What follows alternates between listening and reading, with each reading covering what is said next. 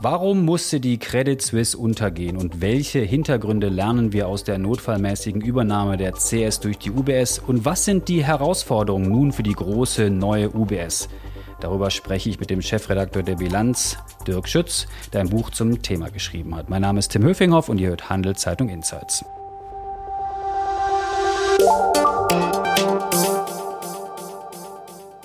Hallo Dirk. Hallo Tim. Schön, dass du hier bist bei uns im Podcast-Studio. Dirk, ich habe es erwähnt, dein neues Buch heißt Zu hart am Wind, warum die Credit Suisse untergehen musste. Du hast mit sehr vielen Akteuren gesprochen, viel recherchiert, darüber reden wir gleich im Detail. Aber als erstes würde ich dich gerne fragen, wie hast du eigentlich diese, ich glaube es waren vier Tage im März dieses Jahres erlebt? Immerhin wurde da ja der größte Zusammenschluss in der Bankenbranche seit der Finanzkrise verhandelt. Das waren ja wilde Zeiten. Das war sehr intensiv, wobei die Schweizer Öffentlichkeit eigentlich so richtig die Dramatik der Lage erst an dem Wochenende wirklich mitbekommen hat. Man wusste zwar an dem Mittwoch schon, dass die Nationalbank abends dann diese Liquiditätshilfe gesprochen hat von 50 Milliarden, aber trotzdem hatte man noch so ein bisschen das Gefühl an dem Donnerstag, Freitag, naja, das kommt schon irgendwie gerade mit der Hilfe dann der Nationalbank, dass hinter den Kulissen eigentlich schon über diese Zwangshochzeit sehr massiv verhandelt wurde, das war den Leuten ja nicht bewusst und so ging es mir dann auch. Und am Wochenende Samstag, Sonntag, da brannte die da Hütte. Da brannte es denn und natürlich hat man dann vor allen Dingen äh, am Sonntag äh, dann äh, die ganzen äh, Newsmeldungen verfolgt. Äh, das war natürlich ähm, äh, einige wenige Quellen, von denen allerdings auch sehr viele falsch lagen, muss man im Nachhinein sagen. war natürlich absolut spezielle Zeit für alle, die das verfolgen. Was ist denn damals passiert in diesen 96 Stunden, was uns in der Öffentlichkeit bisher nicht so richtig präsent war, bis dein Buch auf den Markt kam und du auch deinen Artikel geschrieben hast und hast ja viel recherchiert zu dem Thema. Gibt es da Dinge, die du herausgefunden hast, wo du sagst, ja, das lohnte sich nochmal zu beleuchten?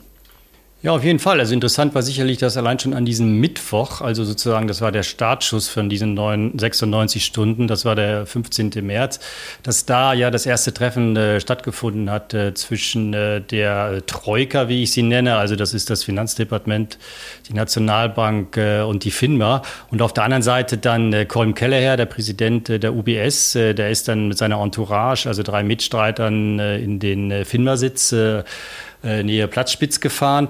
Und äh, was da genau besprochen wurde, das war ja bislang eigentlich unbekannt. Und äh, interessant ist wirklich, dass da schon sehr viel Details von dem, was hinterher dann äh, durchgesetzt wurde, eigentlich an diesem Mittwoch sozusagen auf den Tisch gelegt wurden. Also die UBS kam da mit einem Einseiter an, elf Forderungen standen da drauf. Das steht alles in meinem Buch, das stand bisher noch nirgends. Und ich habe diese elf Forderungen auch äh, aufgelistet. Und das zeigt einfach, wie, wie, wie exzellent die UBS vorbereitet war. Wir kommen da gleich im Detail noch drauf, wie gut Sie auch vorbereitet waren, das auch frühzeitig schon geprüft haben. Äh, was liefert dein Buch sonst noch, was wir bisher nicht wussten? Ah, natürlich sehr viel, oder? Nein, es hat sicherlich so auf dieser, sagen wir mal, Ebene kleine News äh, relativ viele Sachen, die nicht bekannt sind. Zum Beispiel, äh, wie früh schon der Kontakt zu Sergio Amotti auch bestand. Ähm, äh, das äh, ist sicherlich eine Sache, die vielen Leuten nicht so bewusst war, weil Sergio Amotti natürlich schon immer auch äh, mit der Bank noch weiter verbunden war und auch viele Exponenten kannte. Da ergibt sich natürlich schnell mal ein Gespräch. Aber sehr interessant ist natürlich auch die ganze Vorgeschichte. Wie konnte es überhaupt zu dieser Schieflage der Credit Suisse kommen? Auch da, denke ich, hat es ein paar interessante ähm, Faktoren, die man bisher noch nicht so beleuchtet hat. Über die Schieflage reden wir gleich. Wir reden erstmal über Personen. Äh, welche haben denn eine gute Figur gemacht und welche nicht? Wir haben ja sehr viele Akteure, Bankenchefs, aber auch Politikerinnen und Politiker. Wir haben Regulierer, wir haben die Notenbank, die waren ja äh, beinahe rund um die Uhr dort involviert.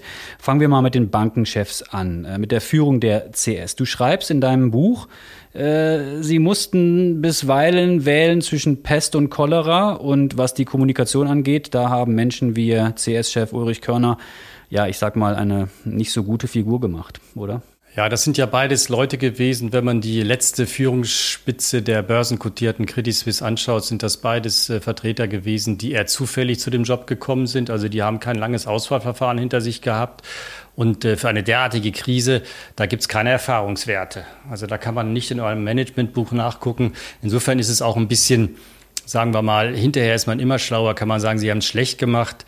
Tatsache ist, sie waren sicherlich überfordert von der Situation Beide, Körner und Lehmann. Und sie haben sich natürlich immer an diesen Strohhalm geklammert, dass ihr Plan doch noch aufgeht. Die Kapitalerhöhung. Die Kapitalerhöhung, ähm, der ganze Plan, auch mit der Abspaltung des US-Geschäftes. Äh, das war ja ein sehr komplexer Plan, den man da äh, Ende Oktober 22 vorgelegt hat. Und äh, diese Hoffnung haben sie auch an die ganzen Entscheidungsträger auf der Behördenseite immer weitergereicht. Und man hat ihnen auch bis zum gewissen Punkt geglaubt. Aber dann gab es eben diese große Krise um die Silicon Valley Bank und dann wurde einfach äh, die Credit Suisse als sozusagen schwächstes Glied in der globalen Bankenkette, wurde die einfach angegriffen. Es war eine komische Situation. Wir hörten da plötzlich äh, Banken-News aus den USA, die sehr schlecht waren. Es gab da Tweets aus Australien, wo man sich fragt, hm, bekommt das plötzlich so eine hohe Bedeutung und plötzlich dieser Bankrun, der doch nicht so plötzlich war und das war so ein perfekter Sturm, oder? Gut, es waren ja zwei Bankruns. Also der erste Bankrun, der war ja schon im Oktober durch den Twitterer äh, aus Australien. Der ging ungefähr einen Monat. Da gingen dann 80 Milliarden weg. Und da hätte man eigentlich schon sagen müssen, ähm, äh, der ganze Plan, den die CS ausgearbeitet hat, der ist eigentlich Makulatur. Das hat man sich aber nicht getraut. Man hat trotzdem an dem Plan äh, festgehalten, obwohl dieser Bankrun selbst ja schon gewisse Prämissen dieses Plans eigentlich äh, obsolet gemacht hat. Äh, und dann hat man den ersten überstanden. Man hat dann immer, wie gesagt, Prinzip Hoffnung, hat bei den Behörden auch gesagt, wir schaffen das. Und der zweite Bankrun, der begann dann eben am 15. Äh, oder am 14. März, muss man wohl sagen. Und den hat die Bank einfach nicht mehr überstanden. Diese Folge wird von Schroders Schweiz präsentiert. Schroders ist einer der ersten Vermögensverwalter, der in seinen Portfolios auch Naturrisiken berücksichtigt. Was der Schutz unserer Natur mit Geldanlage zu tun hat, erfahren Sie auf schroders.ch. Sprechen wir über die UBS, bevor wir gleich nochmal über die Regulierer reden. Ich habe so ein bisschen den Eindruck bei der Lektüre äh, deines Werkes, äh, du scheinst die These aufzustellen, dass man bei der UBS schon recht gut und lange vorbereitet war und dann am Ende doch die CS günstig bekommen hat, oder? Ja, also man wusste natürlich ähm, äh, sehr gut, äh, dass die CS in einer kolossalen Schieflage steckte. Allein die Tatsache, als diese 80 Milliarden äh, Gelder da im Oktober abgezogen wurden, da landete ja auch viel bei der UBS. Also das, äh, der Großteil der Ausflüsse war ja in Asien, also Hongkong, Singapur. Und äh, sicherlich sind nicht alle Gelder bei der UBS gelandet, aber viele. Das heißt, die haben alle Frühwarnsysteme. haben auch noch gut abgeräumt. Genau. Also die haben alle Frühwarnsysteme, die sehen das natürlich. Und die, die UBS es äh, wusste, äh, es wird immer wahrscheinlicher, dass sie in irgendeiner Form intervenieren muss. Allerdings wusste sie auch, sie macht dann den besten Deal, wenn sie sozusagen gezwungen wird, weil dann kann sie die Konditionen besser äh, diktieren, als wenn sie jetzt freiwillig in einen Merger einsteigt. Mhm. Also der UBS-Präsident äh, Keller, der hatte stets die Trümpfe in der Hand. Ja, der hat das sicherlich sehr geschickt gemacht. Der hatte auch die ganzen Erfahrungswerte. Er war ja damals äh, bei der Finanzkrise 2008 äh, CFO von Morgan Stanley. Auch da war Morgan Stanley kurz vor dem Aus. Also da saß er auf der anderen Seite. Er hatte diese ganzen Erfahrungswerte, wusste auch, wie man das geschickt spielt und hat ja schon sehr früh, das schreibe ich ja in meinem Buch, also er hat schon im Frühsommer 22 ein eigenes Team engagiert, äh, Ex-Kollegen von ihm von Morgan Stanley, die diese ganze Übernahme vorbereitet haben. Und Sergio Amotti saß im Ferienhaus und hat nur gewartet, bis man ihn ruft. Also was war, ist, es gab nie ein formales Angebot von Sergio Amotti, konnte es ja auch nicht geben, weil es ja noch keine formale Bankenfusion gab oder Bankenübernahme. Aber was schon war, ist, dass Sergio Amotti auch durch den Vizepräsidenten Lukas Gewieler, die sind recht eng, dass der immer so gehört hat aus Spaß, also wenn denn wirklich diese Zwangshochzeit kommt, dann brauchen wir dich wieder, Sergio, da musst du zurückkommen und dann hat Sergio wahrscheinlich ein bisschen gelacht, aber alle wussten, äh, da wird es darauf hinauslaufen. Mhm. Reden wir über die Politik. Äh, Finanzminister Uli Mura und der Bundesrat, äh, waren die eigentlich in der Position, äh, um den Ernst der Situation zu erkennen? Ich glaube schon, dass sie den Ernst erkannt haben, aber im Endeffekt gab es keinen von diesen drei großen Behörden, der wirklich bereit war, über sein eng definierten Auftrag hinaus zu agieren. Also FINMA, Finanzdepartement. Und äh, Nationalbank, ja. sondern jeder hat sich im Prinzip an seinen engen Auftrag gehalten. Und äh, das führte dann dazu, dass im Endeffekt ein Silo-Denken herrschte und keiner bereit war, eine kreative Lösung zu erschaffen, bei der die Credit Suisse überlebte. Wie hätte die aussehen können? Also doch die, die Variante Verstaatlichung oder? Das wäre die Variante gewesen. Eine Verstaatlichung wäre möglich gewesen. Äh, unter Umständen hätte man natürlich auch die Credit Suisse an irgendwen anders im Ausland verkaufen können, äh, aber das wollte auch keiner wirklich. Und äh, dann kam natürlich noch speziell hinzu, dass der äh, Finanzminister sowieso on his way out war. Der hatte ja bekannt gegeben, also am 30. September, also und am 1. Oktober kam dieser Tweet. Am 30. September hat er bekannt gegeben, dass er zurücktritt. Und es war klar, dass er Ende Jahr abtritt. Wollte keinen Ärger mehr auf den letzten Metern. Das heißt, äh, sagen wir mal so, das ist auch ganz normal. Das kann man ihm auch nicht vorwerfen. Also seine Motivation war wahrscheinlich auch an einem kleinen Ort. Und man muss natürlich auch sagen, äh, er ist ja zwar äh, administrativ der Dienstherr von FINMA und Nationalbank, aber er ist nicht der Vorgesetzte. Also er kann jetzt nicht dem Thomas Jordan sagen, jetzt hier 300 Milliarden, schütte die mal bei der CS rein. Das kann er alles gar nicht. Also insofern wird da, finde ich, ein bisschen viel Uli Maurer-Bashing jetzt betrieben. Ich fand interessant auch die Stelle, wo du geschrieben hast, dass der Bundesrat, ja, ich will nicht sagen geschockt war, aber doch schon sehr überrascht war, wie ernst die Lage dann doch war, als sie informiert wurden. Ja, das ist ja interessant. Das ist ja im Prinzip so eine Art äh, Hierarchie der Informationen. Also die FINMA war sozusagen die Behörde, die am nächsten dran war. Und die bekam ja seit 1. Oktober haben die so einen Krisenstab gegründet und äh, die bekamen dann jeden Tag Liquiditätsberichte. Und äh, da haben sie natürlich gesehen, dass das Geld abfließt. Aber diese Liquiditätszahlen, das ist ja auch für alle Leute, die extern sind, äh, die sind nicht ausgewiesen. Also wie auch die, die, die, die, die Börsianer, alle Börsen sehen nicht, wie, die, wie viel Liquidität abfließt. Aber die CS wusste es natürlich und sie hat es der FINMA gemeldet. Und da kam dieser, äh, sagen wir mal, äh, Notzustand äh, dann äh, zustande. Aber von der FINMA ist dann eine Kaskade dann bis zum Finanzdepartement. Also der Herr Maurer wusste es auch. Aber die Frage ist ja, was macht der Herr Maurer mit dem Wissen?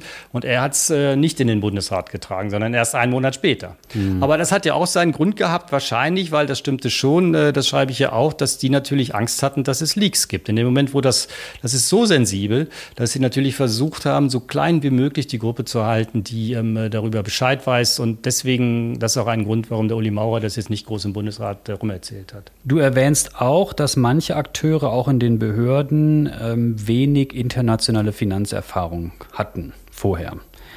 Ähm, waren die Akteure schlecht vorbereitet auf das, was auf sie zukam da?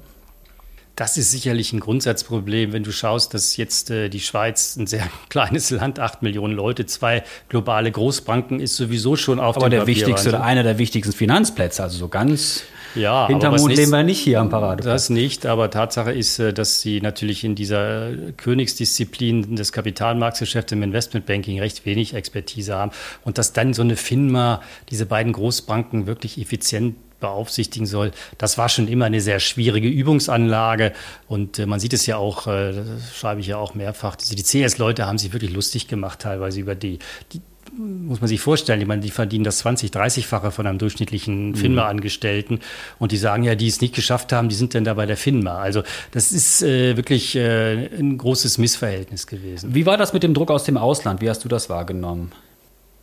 Natürlich gab es den Druck aus dem Ausland. Wer das wegredet, der äh, ist naiv. Auf der anderen Seite ähm, äh, braucht es den auch nicht. Also interessant war ja, dass vor diesem äh, 15. März, vor diesen 96 Stunden, gab es ja dieses äh, Meeting äh, Bank für internationalen Zahlungsausgleich. Da treffen sich alle zwei Monate die ganzen Notenbankchefs der ganzen Welt. Und da war ja der Herr Paul gerade an dem Abend eingeflogen. Also man muss sich das vorstellen, dass diese Silicon Valley Bank pleite geht.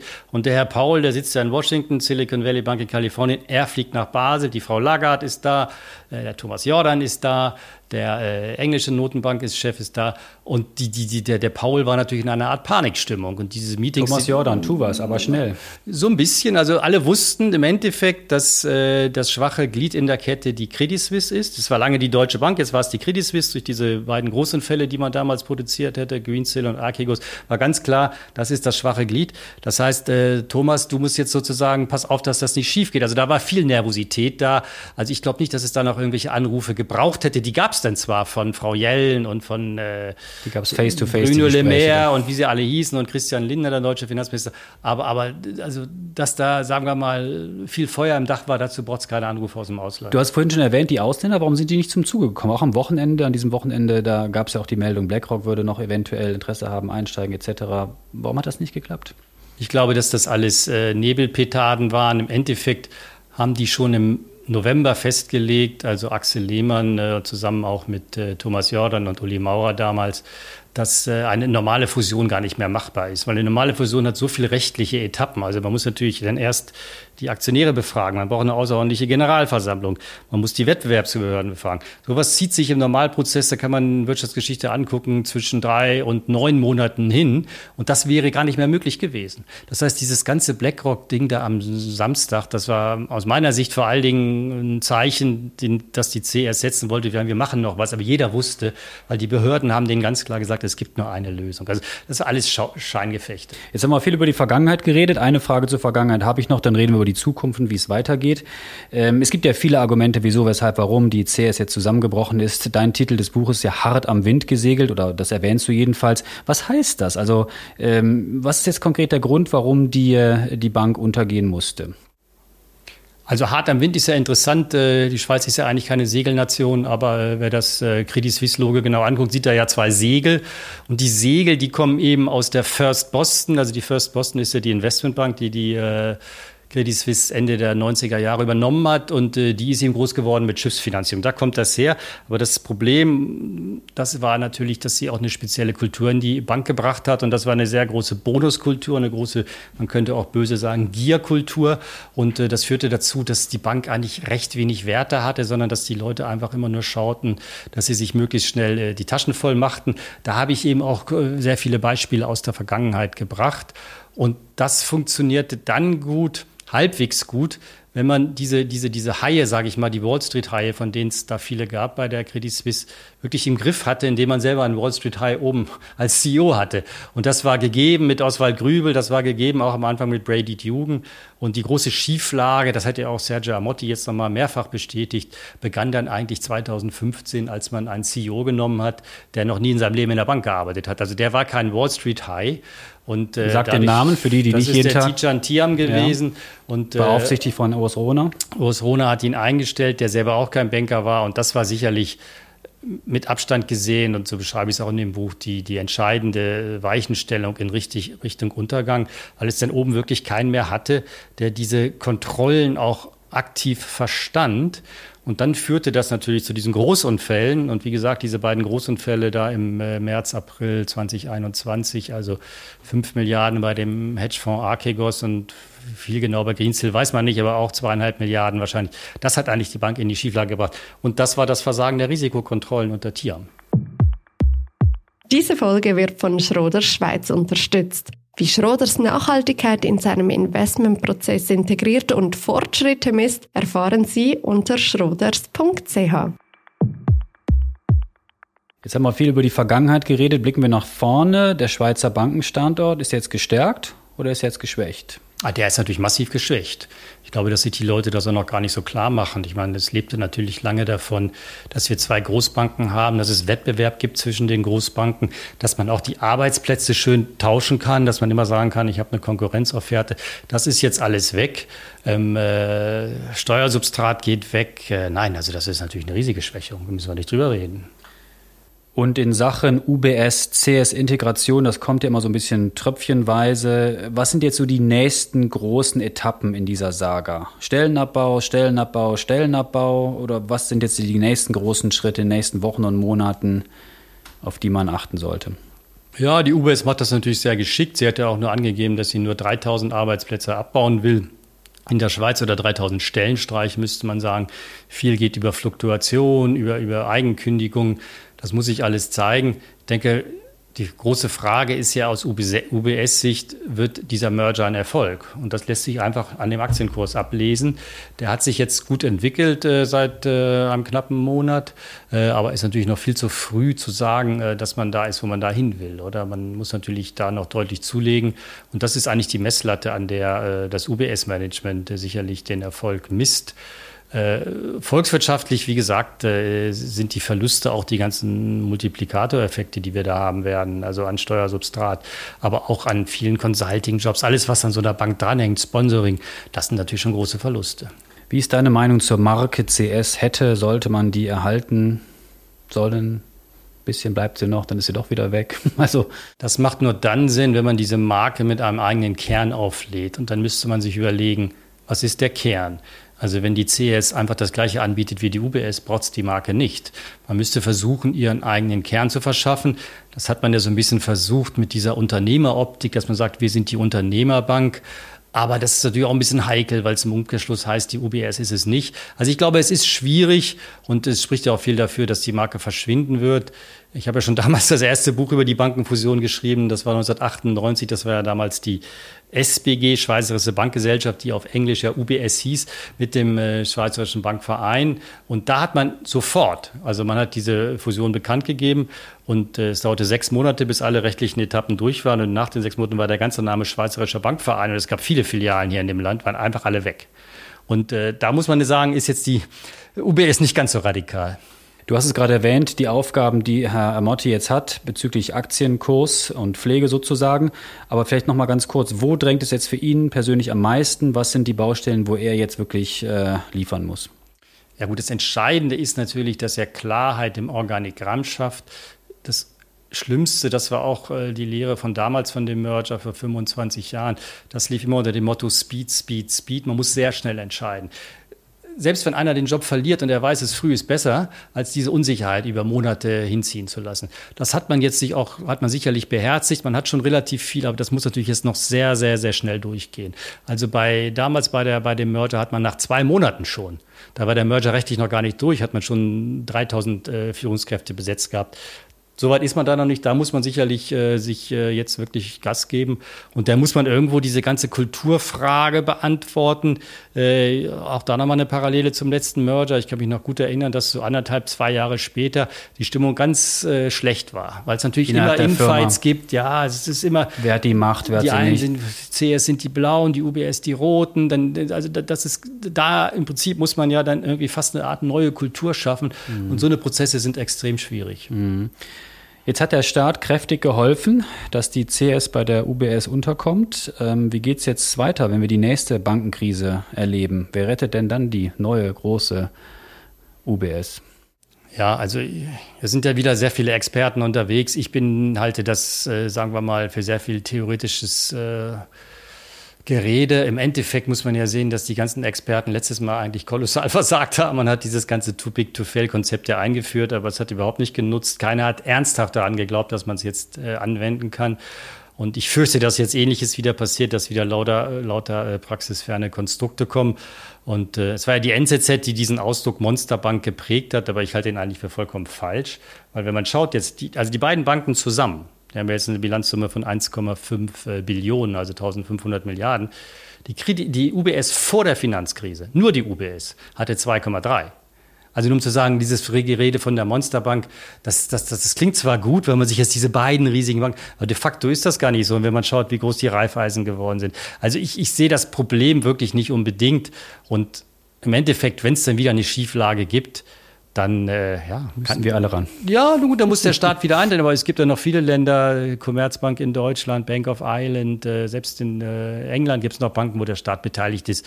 Monte de Paschi, also das ist ja jetzt kein, kein Weltuntergang. Also Und die, die, die Credit Suisse-Anleger, das wäre meine letzte Frage, ähm, die fluchen ja massiv über das, was sie verloren haben. Können die irgendwas zurückholen? Wie sieht das aus mit den rechtlichen Auseinandersetzungen? Gibt es da irgendwelche Chancen für sie oder glaubst du, das Thema ist Also durch. die Aktionäre sicherlich nicht, das sollte mich jetzt sehr wundern. Äh, interessant war ja, dass man eigentlich die Aktionäre besser behandelt hat als die Anleihenbesitzer mit diesen AT1-Anleihen. Da gibt es einen riesigen Rechtskampf. Ähm, äh, die UBS ist da sicherlich, sagen wir mal, rechtlich sehr geschickt vorgegangen. Ich bin da skeptisch, da verdienen noch viele Leute jetzt Anwälte. dran, das alles schön am Laufen zu halten. Das ist auch alles gut. Aber äh, es ist auch so, äh, es ist ja alles unter Notrecht passiert. Und unter Notrecht äh, kann man uns beiden auch dem verbieten, aus dem Haus zu laufen. Also unter Notrecht kann man viel verbieten. Und ich denke, da kann man auch äh, eine Abschreibung anordnen.